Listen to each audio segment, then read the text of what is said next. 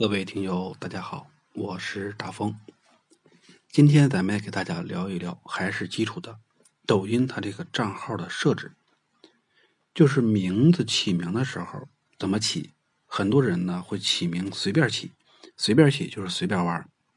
如果你把这个事儿当做一个生意来干，准备用它来做出点成绩，或者是一个企业，你希望它能给你带来效益的。那么你就一开始就把这个号要当个事儿干，不能来回改。今天叫 A，明天叫 B，二十六个字母换了一个月，没人记得住你，很麻烦。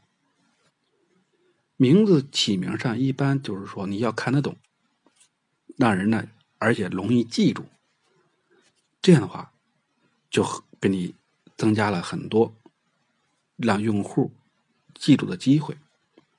另外一个名字起的不要太长，也就是好听也不要起太长，太长了好就不好记。人都传统的方式不会把太长的东西记得住，三个字、两个字、四个字比较好记的。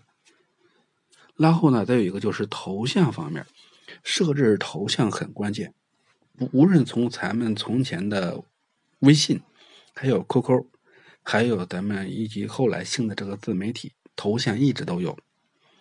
然后大部分人，你看去加一个好友的话，都去先看头像是不是本人。如果你设置的很像本人，那就最好了。至于是不是，其实他不知道，你也不知道。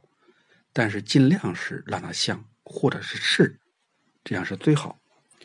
一定要清晰，不要带水印，而且不要往上面去加什么呃电话，或者是 QQ，或者是微信这类东西。一般。加上这种东西后，反而给人的感觉很不好。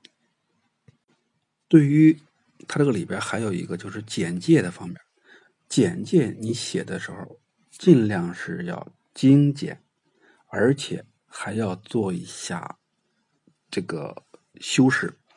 修饰什么呢？你做这个号想干什么？把你想做的行这个目的关键词想办法融进去，而且呢，要带上一种。这个传统的这个不叫传统的，叫创新的这种标题法。什么叫标题法呢？比如说，咱们起这个视频经常看，虽然不经常干，但是经常看，很多标题上都是标题党。标题党，但是不是和内容完全不相符。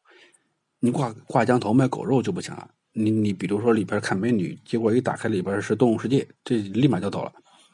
所以这个标题党就是说什么呢？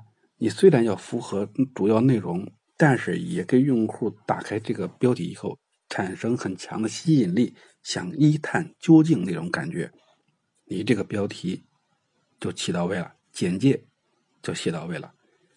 再有个有现在这个里边有封面的这个功能了，封面你也可以想法去试一试，去利用利用，千万不要去过度营销。比如说有些人他做。钢材产品的，他把名字叫起钢材，把他的这个呃介介绍起钢材，然后背景起钢材，整个都包到钢材里边了。用户一看，感觉都好累。所以你可以营销，但是不要过度营销。